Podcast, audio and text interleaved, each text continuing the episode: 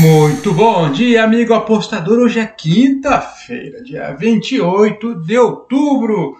Muito bom dia para você que é rubro-negro, mas do Paraná, que eliminou o Flamengo que zebra, hein? Pois é, deve ter quebrado muitas apostas e múltiplas por aí. Eu fiquei contente porque eu torço para o Atlético Paranaense, mas foi um sofrimento só. Nunca imaginar que ia fazer três gols do jeito que estava jogando, 0 a 0 seria uma vitória. Imagina ganhar o jogo. Mas futebol é isso mesmo, bola para frente. Vamos falar de Série B e NBA. Série B, Sampaio Correia contra o Guarani. O Sampaio tem aquela de que não quer nada com nada. Em décimo primeiro, não sobe nem cai. O Guarani estava tentando subir, estava tentando, mas desde o começo do campeonato que eu falo que está tentando, tem chances, é um time que eu achava que ia subir, mas não vai, né? Está em sétimo lugar, desperdiçando chances. Vamos ver aqui. O Sampaio veio uma descendente no campeonato, descendente de cima para baixo. É, então tá mal, tá mal, tá indo é, com a barriga ali, né, para baixo, a gravidade empurrando. Tirando a vitória contra o Vasco, que foi bastante sofrida, não vem bem o Sampaio Correia. É, defendendo assim um pouco o Sampaio, é, é, eles estão um time com muitas lesões aí, um jogador machucado tal, e uma tabela complicada que não ajudou recentemente. No caso, a gente sabe que o Sampaio é um time bem difícil de se enfrentar, e para esse jogo parece que tem um elenco quase completo. Já o Guarani desperdiçou uma chance incrível de vencer o time do Confiança, que está lá embaixo, tal, jogando em casa, podia se aproximar do G4, mas, não conseguiu. Então agora as suas chances são mínimas para subir para a Série A. E precisa jogar para ganhar esse jogo de qualquer forma. Empatar não serve, mesmo com visitantes. Será que vingou, hein? Bom, é, a equipe que antes era forte fora de casa já não consegue mais ter um bom desempenho e está decepcionando. E tem alguns suspensos aí, o zagueiro Thales o atacante Bruno Sávio.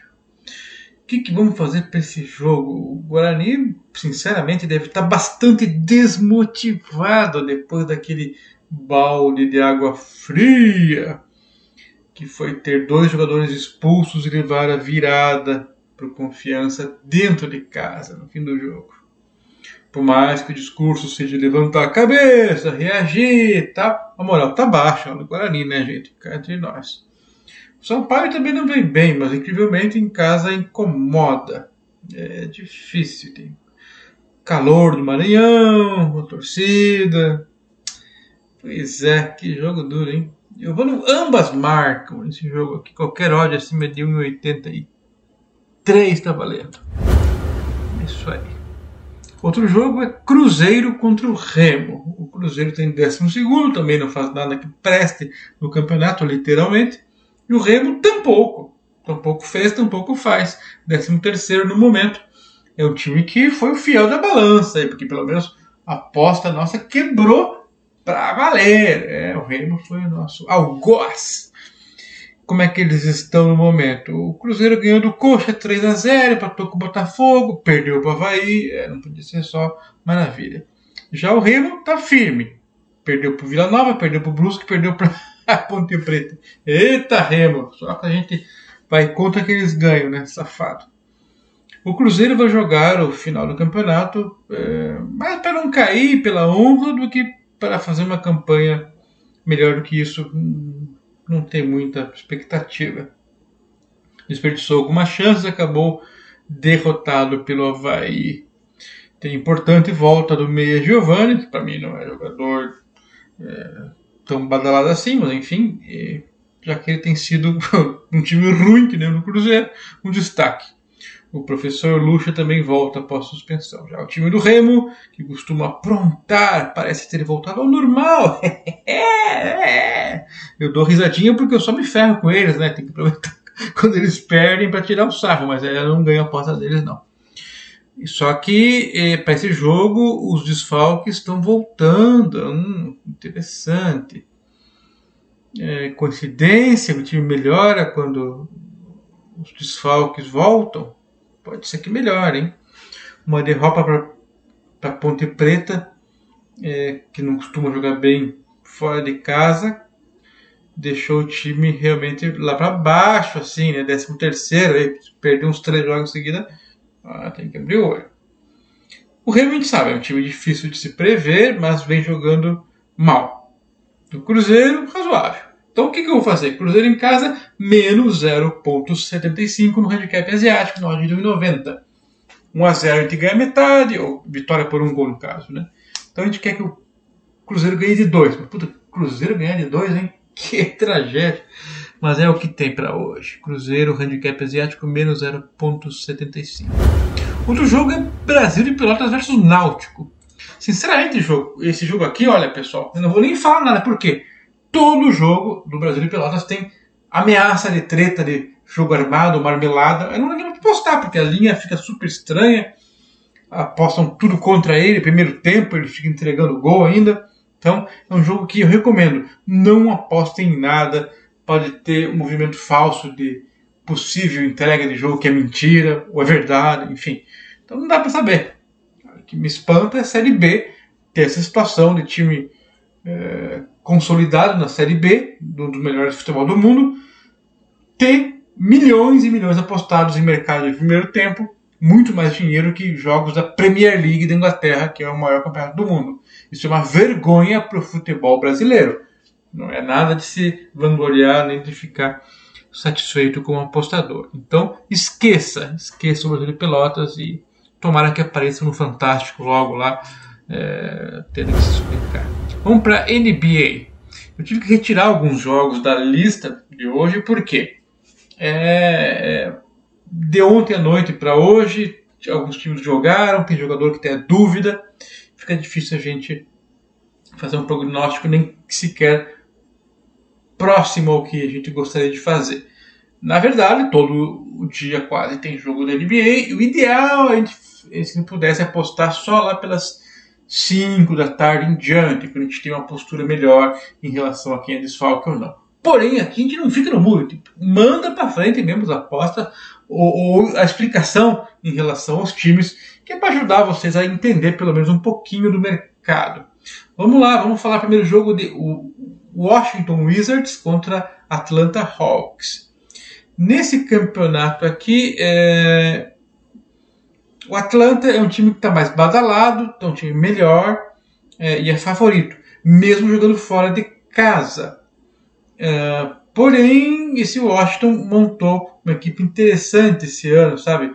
É, pegou jogadores de vários times aí e, é, e, eu não sei o quanto que pode ser melhor o Atlanta não, sabe? Então, e tem mais um porém, os dois times jogaram ontem à noite, na quarta-feira à noite, jogaram, estão cansados. É, a, a, sequência curta aí de jogos do Washington, que joga em casa, tá mais difícil, pegou times mais pedreira. Já o Atlanta, no próximo jogo, pega o Philadelphia. Então, teoricamente, para ele seria mais fácil ganhar do Washington, será? Bom, enfim, difícil, né? Em todos os casos, eu vou arriscar aqui no time que está jogando em casa com a odd maior, que eu gosto da montagem do elenco, que é o Washington Wizards. É, tem, tem o Bradley Bill, Montes Harrell, os bons jogadores aí e tal. É, tá um time meio quietinho assim e o Atlanta muito badalado. Então eu vou pegar o time que é menos badalado, mas que joga em casa e tá com a odd melhor, que pode surpreender sim. Outro jogo, Houston Rockets contra Utah Jazz. Houston joga em casa, só que o Utah é bem melhor. O Houston está se reformulando. De quatro jogos, o Houston perdeu três. Já o Utah jogou três e ganhou três. E o time do Houston, ainda mesmo em casa, está um pouquinho mais cansado pela sequência de jogos. Teve mais jogos em menos dias, em poucos dias, enfim. É, e esse jogo do Houston aqui é o último em casa antes de viajar. E pelo que eu vi na tabela, vai levar porrada pra caramba, hein? De tudo que lado. Utah é um time bem melhor, claro. Só que esse jogo especificamente contra o Houston é menos importante. Os próximos são contra Chicago e contra Milwaukee. Então, como uh, de novo, uma questão situacional, eu vou me arriscar no Houston mais 9. Mas olha, eu, eu peguei esses dias aí Houston mais 11 e deu certo, por pouco. Uh, eu vou pegar mais 9 de novo, mas é um time ruim, viu? O Utah é melhor. Mas, como eu expliquei, é menos interessante Utah se quebrar, se estraçalhar de esforço, sendo que jogador natural deve ganhar. Eu espero que ganhe por menos de 9, porque eu estou de Houston mais 9. Outro jogo, Golden State Warriors contra o Memphis Grizzlies. Golden State em casa, Golden State jogou 4 jogos, ganhou os 4, e o Memphis é um time ruim esse ano. É, Golden State a gente sabe, tem um elenco com Stephen Curry, estrela excepcional da NBA. E para piorar, o Memphis jogou na quarta-feira à noite. Então, é, não estou entendendo porque só 5,5 de vantagem para o Golden State. É mais time, joga em casa. É o primeiro jogo fora de uma sequência na, da qual eles podem ganhar vários jogos. É, então eu vou de Golden State aqui. Eu tô achando que tem alguma coisa errada e talvez o Curry não jogue. e estou apostando neles igual, mas é estranho. Dá uma conferida no elenco, na escalação do Golden State, porque essa linha está muito boa, menos 5,5. Para mim tá de graça. Então vamos Golden State.